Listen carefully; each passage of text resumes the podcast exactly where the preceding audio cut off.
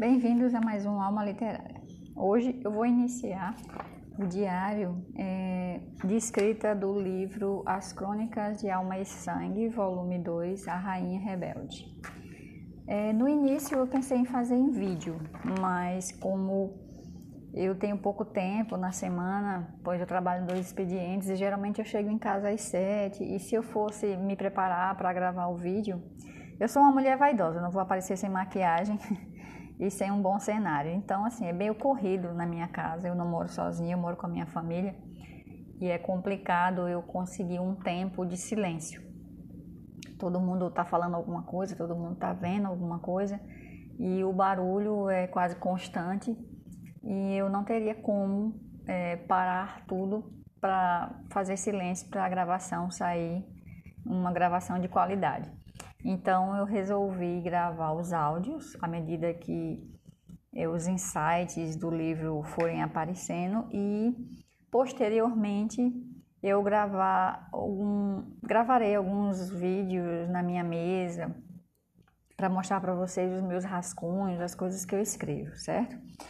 Esse adendo do Alma Literária vai se chamar Diário de Escrita. Bem óbvio, né? não tem muito o que inventar.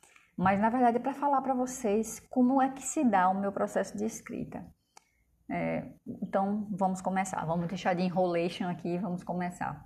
Quando eu terminei é, o primeiro livro das Crônicas de Alma e Sangue, que é a Rainha Prometida, eu já fiquei com uma pequena grade de capítulos que eu iria utilizar no livro 2.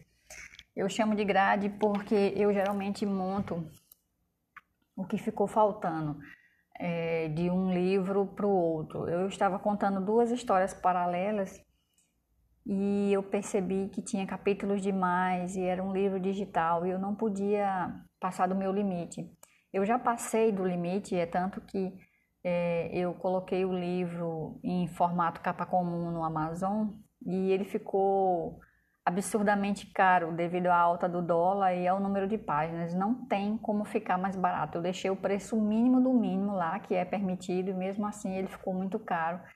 E não há como um fã da série ou um leitor é, que não conheça tentar adquirir o livro em formato físico.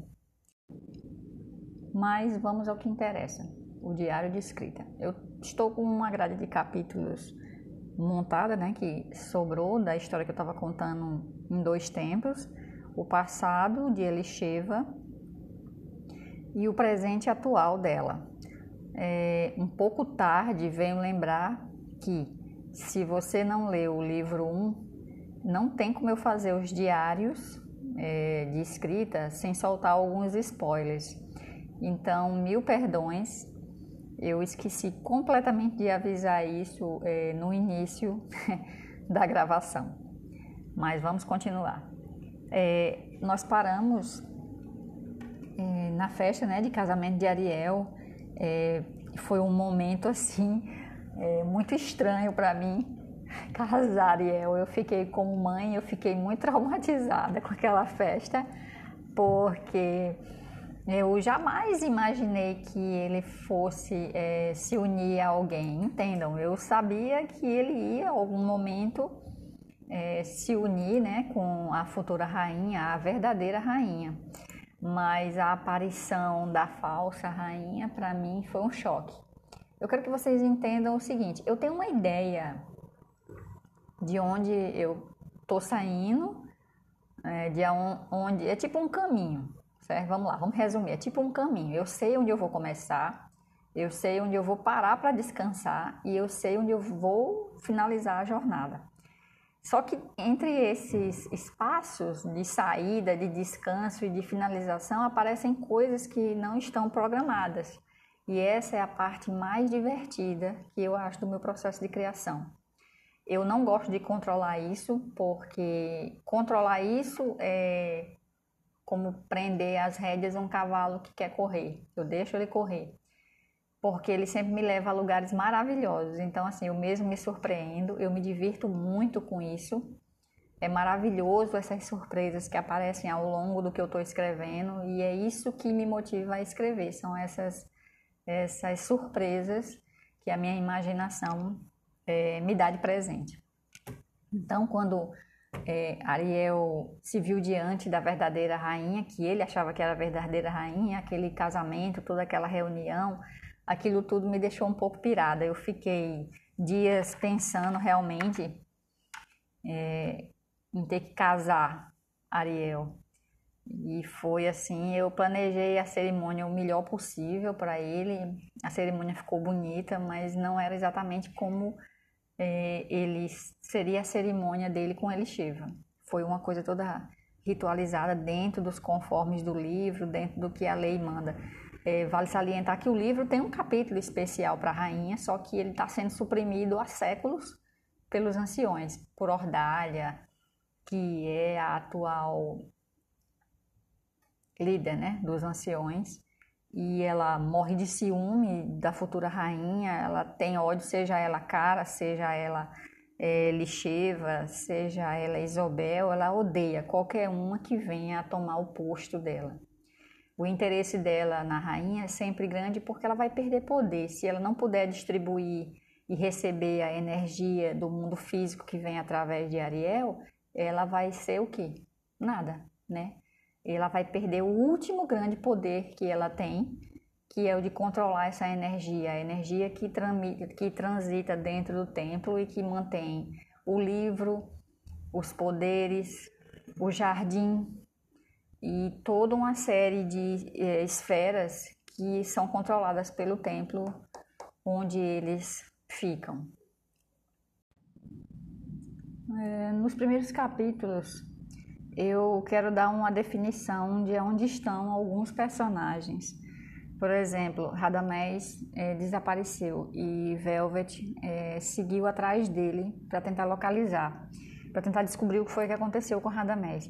Eu pretendo, nos primeiros capítulos do volume 2 da Rainha Rebelde, eu pretendo definir mais ou menos aonde é que ele vai estar, né? O que foi realmente que aconteceu com ele. Esse é um dos primeiros pontos. Vai ser um dos capítulos. Eu não tenho um nome ainda para ele, mas ele já está pontuado no meu caderno de notas, né? Que eu tenho que definir exatamente aonde ele está e o que foi que aconteceu com ele. E se Velvet vai conseguir alcançar ele. Essa daí é uma parte importante. Eu tenho uma breve noção do que aconteceu. Eu sei é, mais ou menos aonde ele está, mas tudo se define realmente quando eu me sento para digitar e o resto vai aparecer com algumas notas que eu já acumulei. É, outro personagem que sumiu, né? Foi. Sumiu assim, entre aspas, Elisheva. A gente sabe. Elisheva. Eu só consigo chamar ela de Elisheva. É, ela é Lisa agora, mas eu só consigo chamar ela de Elisheva. Eu me apeguei muito a ela. Eu acho ela legal. É, Elis, onde está Elis? Elis, a última vez que a gente viu, ela estava na casa de Theo, né? É a última parada dela. Mas ela não vai ficar tanto tempo assim nas mãos de Theo, não. Vai acontecer uma coisa muito importante e ela vai sair da guarda dele e eu não posso contar exatamente para onde ela vai, porque senão perde a graça para vocês que vão ler. Mas é, essas definições aí eu tenho que dar e eu posso falar a vocês. Eu tenho que definir onde está Radamés, é, como é que Eli está vivendo com Theo e para onde ela, que ela vai.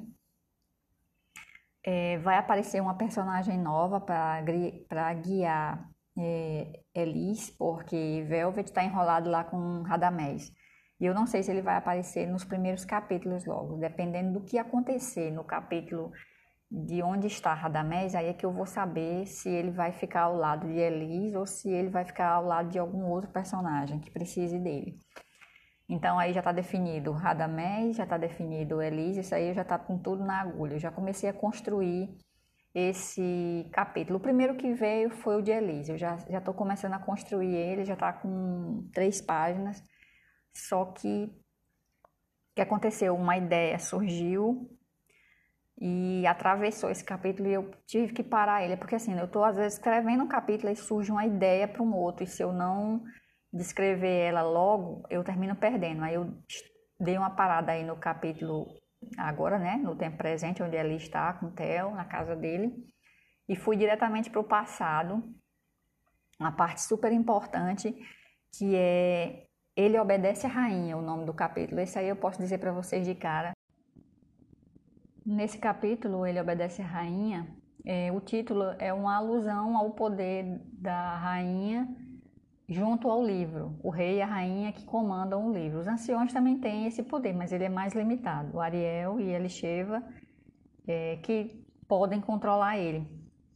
E esse capítulo vai revelar alguns segredos, tanto do passado de Elisheva quanto de Ordalha e do livro, e o que foi feito para ela ter ficado é, na obscuridade todo esse tempo. O que eu posso dizer para vocês sem estragar o prazer da leitura futura é que esse capítulo inicia exatamente após é, Radamés ter encontrado ela no deserto, né? após a explosão do, do palácio dos anciões e dos primogênitos, né? os filhos dos anciões. Ele encontra ela no meio do deserto, é, ao anoitecer, né? ela está coberta por aquelas serpentes que fizeram a cobertura dela durante todo o dia, protegendo ela do sol. A partir desse capítulo, a gente vai ver para onde foi que Radamés levou Elisheva, o que ocorreu. O que eu posso adiantar, para deixar vocês com água na boca, é que ele levou ela para um, um abrigo e quando ela se recuperou o suficiente, ele levou ela para o templo da Esfinge. E o confronto entre ela e Ordalha, o primeiro deles vai se dar lá. E todo o motivo por que ela desapareceu. Vai ser uma, uma, um capítulo bem intenso, vai acontecer bastante coisa nesse capítulo. E eu já dividi ele em duas partes, porque ele é um pouco longo. E o que eu posso é, dizer para vocês é assim, eu estou quase finalizando, eu vou aproveitar o sábado e domingo para estar tá fazendo ele, porque na semana eu tenho pouco tempo, quando eu chego eu tenho apenas é, três, duas horas de escrita e eu não gosto. Eu prefiro me sentar e ter pelo menos umas seis horas para desenvolver um capítulo da forma que eu gosto. Eu geralmente escrevo é, escuto todo, releio, leio o capítulo, ou escuto, que eu tenho um aplicativo que eu escuto os capítulos, fica mais rápido para mim. E depois que eu escuto o capítulo, eu saio costurando em cima para ver o que faltou, os detalhes. É tipo assim, eu tenho uma primeira escrita, uma segunda e uma terceira camada. Eu preciso delas para poder não deixar nada passar, porque enquanto eu estou complementando, outras informações vão surgindo e melhorando o texto, melhorando as informações que eu tenho que realmente passar ali. Eu já tenho esses três capítulos alinhavados e assim, eu estou gostando bastante do desenvolvimento.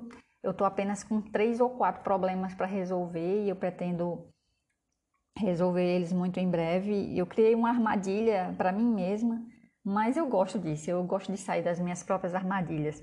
Eu tenho que dar uma definição entre o início e o final porque eu criei um capítulo impossível de se conectar com os outros. Então eu tenho que achar uma forma de conectar esse capítulo com os demais. E eu não vou jogar é, 15 páginas fora de um capítulo maravilhoso. Isso às vezes me consome. Eu crio um, um capítulo, ele se conecta com o livro, mas infelizmente eu preciso fazer uma ponte que ligue ele aos demais. E tem que ser uma ponte muito boa, porque eu detesto serviço porco, eu não vou fazer uma coisa que não vá se conectar verdadeiramente. Eu tenho que sentir que é aquilo ali, porque senão não vai entrar. Mas eu tenho certeza que nos próximos dias eu vou conseguir fazer isso. É, tenho outros capítulos já iniciados? Sim, eu tenho vários outros capítulos, eu só preciso ir finalizando eles. É estranho esse meu modo de escrever, porque eu fico com vários capítulos abertos, abertos dentro do computador e sigo trabalhando neles. Eu já tenho até alguns do final e do meio, mas é assim que a minha mente trabalha. Ela é um pouco desordenada, mas no final tudo dá certo. Às vezes eu tenho uma ideia do capítulo do meio e lá do final, e às vezes do início, e eu vou juntando tudo como uma espécie de quebra-cabeça, e é para mim é divertido. É a melhor forma de eu escrever sem me entediar, porque se eu fizer muito planejamento, se eu colocar tudo certinho num caderno, vai acontecer isso, isso e aquilo, aí começa a me entediar. É como se eu não tivesse me divertindo e como se eu tivesse tudo muito planejado e não ocorre assim. Eu prefiro ir desvendando a história porque aí tanto fica divertido para mim quanto para vocês quando vocês lerem. E isso mantém o fluxo da leitura também, que eu gosto que seja rápida, que seja pei, pei, pei, pei, a pessoa lê ali num, numa leitura só. Então, esse sábado e esse domingo eu vou me dedicar exclusivamente a escrever. Eu tenho algumas coisas para fazer, eu não vou sair de casa, eu odeio sair de casa no final de semana, porque assim me tira totalmente do ritmo. Eu gosto de acordar de manhã, tomar meu chá, é, fazer as minhas coisinhas, olhar os meus gatos e finalmente me sentar e começar a escrever. Eu boto meus fones de ouvido e o mundo que se exploda, eu tô ali no meu mundo, eu tô escrevendo. E é isso, eu espero que vocês tenham gostado do primeiro diário de escrita. E à medida que eu for fazendo os capítulos, eu vou postando aqui o desenvolvimento. Espero que vocês tenham gostado. Se inscrevam no canal, deixe seu joinha. A gente teve um crescimento aí de seguidores. Eu agradeço muito a vocês e beijos mordidos.